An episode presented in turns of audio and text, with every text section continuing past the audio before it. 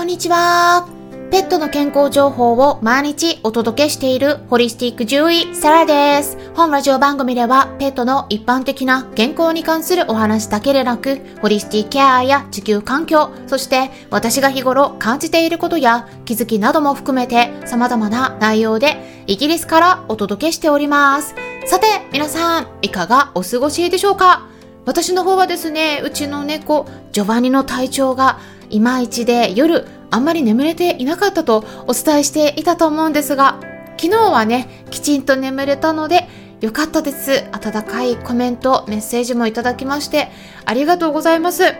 まあそう、あの、ジョバンニの体調はですね、まあ不調になったり、落ち着いたりといったことを、もう2年間くらいも繰り返してるんですよね。2年以上なんですが、ただもう2年前に発病した時が一番ひどかったので、もう今はね、まだ少しケアを強化するだけで落ち着く状態になってるので、なんとか低空飛行ながらも進行を遅らせているという感じになっています。まあ私と同じように闘病生活をされている飼い主さんもいらっしゃると思いますので、今回はですね、看病の心構えについてお話ししていきます。まあ、具体的にどんなケアをして良くなったのか、落ち着いたのかっていったお話はメンバーさん限定でお届けしていきたいので明日以降になりますね。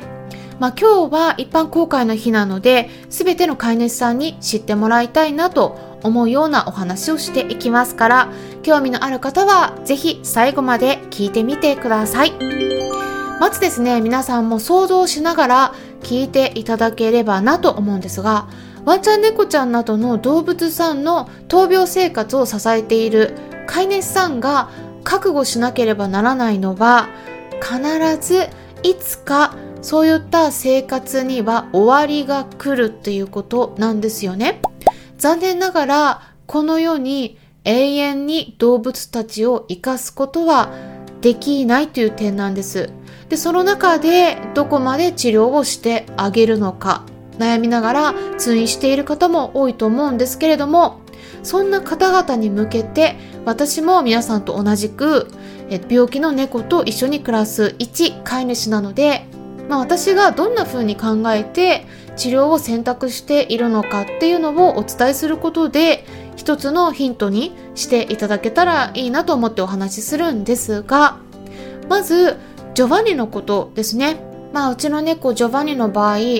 正確な診断名っていうのはつけていないんですね。ただ、定義としては慢性腸症って言われる病気になるんですけれども、この点については一般の獣医さんからしたら、まあ、正確な診断をつけてないっていうことに関して、特に西洋医学バリバリの世界で日々診療してる方だったら、え、なんで診断しないのって思うかもしれません。まあ、私もですね、そういった診療をする現場で働いていたし、えー、そういう気持ちだった時もありました。うん。もうずっと前ですけどね。あの、そういう気持ちがなくなったのは結構前ですけれども。はい。あの、もう初期の頃ですね。特に。で、診断をつけて治療をしっかりしてあげるのが動物にとっても一番いいことであってでそれを選択しない飼い主さんっていうのは、えー、この人理解のない方だなって思ってた時代もあったんです。でそして私の周りもそういう人たちでした。スタッフさん獣医さんですね。でも入院してる動物さんを見ているとやっぱり治療を嫌がってる子がすごく多いんですね。投薬しなければならない時とかケージから出さないとならなくなった時に嫌がって噛まれたこともあるし検査をしなければならない時に補填する側についててすごく暴れて引っかかれたこととかもありますし動物たちにとって動物病院ってどんな存在なんだろうって疑問に思ったわけなんです。動物が好きなのに動物に嫌われてそれでも飼い主さんが喜んでくれるから良しとするのか果たしてそれが一番いいことなのだろうかって思ったんですよね。それって飼い主さん人間側にとっての都合のいいことばかりを動物さんに押し付けているっていうことになるのではないかなって思った時に動物さんが治療を嫌がるんだったらそこまで無理強いしないという選択肢だってもしかしたら動物にとってはいいことなのかもしれないっていう風に考え方も変わるようになりました。なぜか言いますといくら治療してもその寿命をちょっと引き延ばすことはできてもいつか動物さんはみんな亡くなるんです。それであればその亡くなるまでの期間にどのくらい幸せだったのか苦痛が取れたのかそちらの方がその動物さん本人にとっては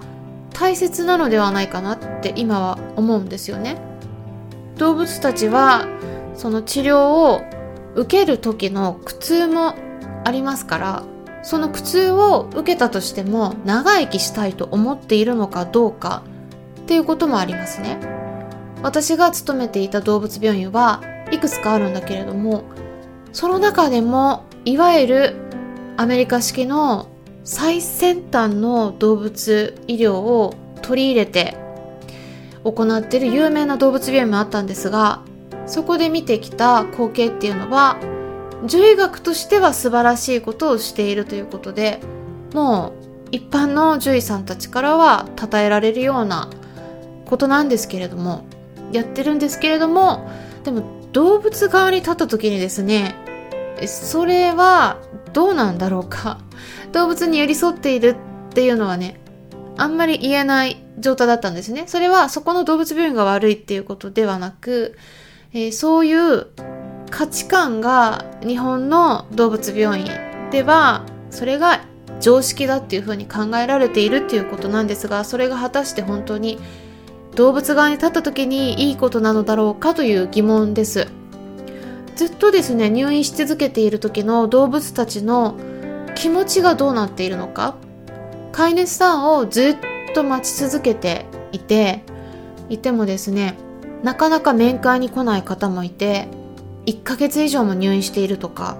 でそんな中ずっとケージの中だけで過ごしてるんですね。ケージから外に出される時は注射を打たれたり口からお薬の混ざった食事を与えられたり何かしらの処置をされるような時だけでその後は再びずっとケージの中で過ごすんです。笑顔を見せる動物さんは誰もいませんでした。もちろん病気のせいで具合が悪いからだと言えるかもしれないんですけれどもそのまま飼い主さんに全く会えず既得状態になって飼い主さんに電話で連絡しても海外にいてすぐに日本に戻ってこられず最後の最後まで一人で亡くなっていった子が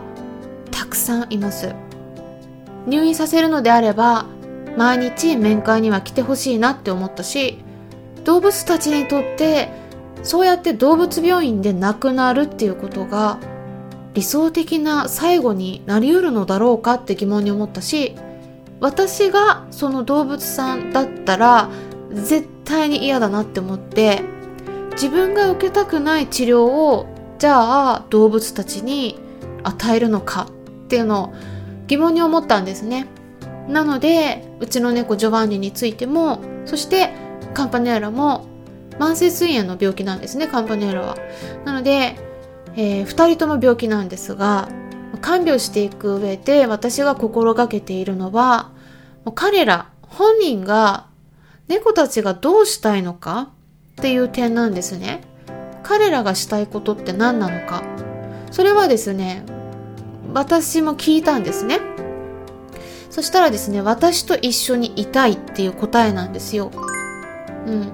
私がしたいことは何かっていうともちろん一緒にいたいんだけどもでもジョバンニとカンパネーラに元気でいてほしいし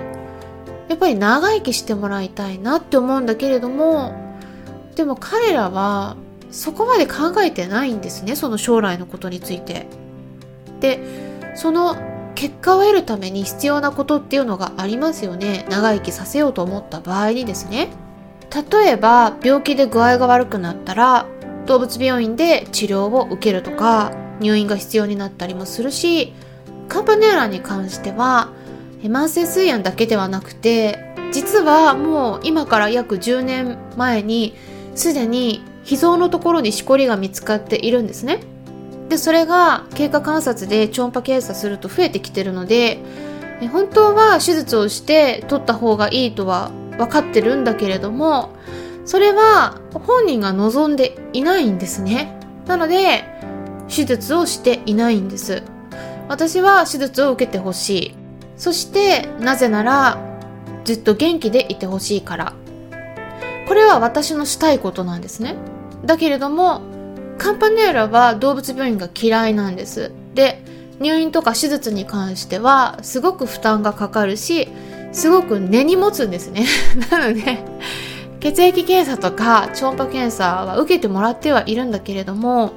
それもですね結構大変だったりするんです。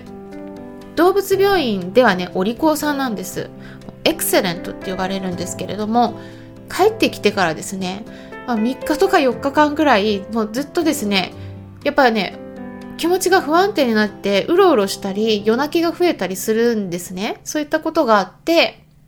でハーブで少し抑えられたりとかはできるんですけれどもゼロにはやっぱならないですね。でもうねジョバンニは根に持たないんですけどカンパネラ本当に根に持ってすごく嫌なんですね。そういう動物病院に連れて行かれるのが。だそういう気持ちが強いので、まあ、私のしたいこととカンパネーラ本人のしたいことっていうのが一致しないんですね。でその時にどこまですり合わせていけるのかそこを考えています。例えば毎日サプリを与えたり、まあ、これは直接口に入れて与えてるんですが、それやったり歯磨きをしたり体重を測ったりしてノートに毎日記録してるんですけれどもそういうのは私が、ま、すごく工夫してるからなんですけれどもそこまで嫌がらないんですね。受け入れてくれているんです。だからそういうことを毎日やってても全然関係性は崩れていなくてもう私にそれでもべったりなんですね。だからそこまで嫌じゃないっていうのが分かりますね。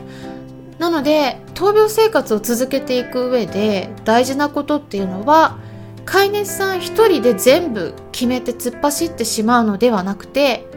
動物さんの気持ちを確かめながら彼らの意思っていうものも尊重してあげて妥協案を見つけていくっていうことだと思うんですね。その上で何かしてあげたいって思った時に皆さんに考えてもらいたいなと思うのはそれはあなたがやりたいことであって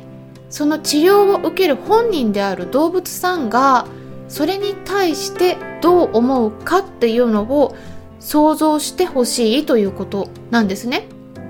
自分がしてあげたいことと彼らがしてほしいことそれが一致していますかっていうことなんです。一致していない場合はどのあたりであれば折り合いをつけられるのか考えてみてください。やっぱり誰かが決めたことを押し付けられるのを嫌がるっていうのは人間の子供でも動物さんでも同じなんです。治療をするのがいけないって言ってるわけではないんですね。治療を受けさせるのであれば受ける本人が納得できるレベルにしているのかっていうところですね。本人が納得していればいいんです。そこがすごく重要なポイントででそして最後を迎える時ですね。動物たちは飼い主さんと一緒にいたい。そばにいてほしいって思ってる子が多い印象があります。皆さんと一緒に暮らしている子たちはいかがでしょうか？最後を迎える場所っていうのも考えた方がいいですね。対話をしてみてください。っていうことで今回は看病する時の心構えについてお話ししていきました。皆さんにとって参考にしてもらえたらなと思いますしその他何か知りたいこととかご意見ご感想などもありましたらお気軽にコメントしてくださったら嬉しいですそれからですね、今週末には、 Voicy の方で、人と犬猫の慢性腎臓病というタイトルで、管理栄養士であるもみじさんと一緒にコラボライブをさせていただきます。はい。はい、ということで、えもみじさんが関わっているプロジェクトに関連した YouTube のチャンネルがありますので、そちらの方、えリンク先の方を載せておきますから、概要欄のところ興味のある方はチェックしてみてください。スケジュールとしては、5月21日土曜日ですね。え夜のまず7時55分からはクラブハウスの方で、そして後半ということで、夜の8時半から Voicy の方に移動してお話をしていきますので、興味のある方はぜひチェックしておいてください。そしてですね、この配信では皆さんからの質問も受け付けております。質問箱のリンク先をつけておりますし、スタンデー FM のメンバーさんの場合は、レターの方から直接ご質問いただいてもいいし、コメント欄からでも OK ですので、ぜひそのあたり概要欄の方ご確認ください。す、えー、で、に質問箱にいただいているご質問もあるんですけれども、バランスを考えて順番に回答しておりますので、そのあたりご理解いただければなと思います。少しお待ちください。これからもためになる情報を発信していきますので、よろしければいいねボタンのクリックを押していただいたり、フォローしてくださると嬉しいですし、もしも周りにこういった私がお届けしている情報に興味のありそうな方がいらっしゃったら、紹介介してもらえたらさらに嬉しいです。いつも私の Twitter の方をリツイートしてくださったり、Instagram の方も紹介してくださってる方々、本当にありがとうございます。励みになっております。それではまたお会いしましょう。ホリスティック獣医、サラでした。